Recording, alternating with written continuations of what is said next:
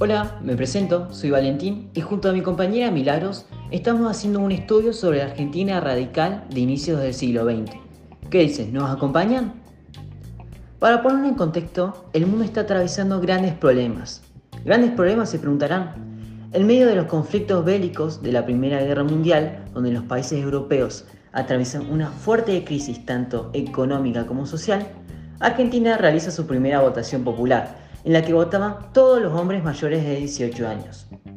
En esa votación saldría vencedor el Partido Radical.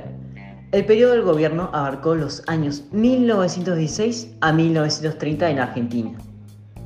Su primera victoria acarreó determinados cambios políticos, económicos y educativos que afectaron a la nación. Pero tranquilos, lo veremos a lo largo de cada capítulo.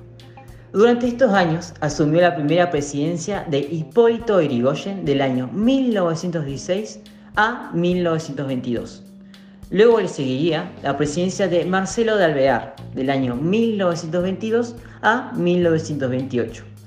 Y luego se volvió a repetir la segunda presidencia de Hipólito Yrigoyen del año 1928 hasta 1930.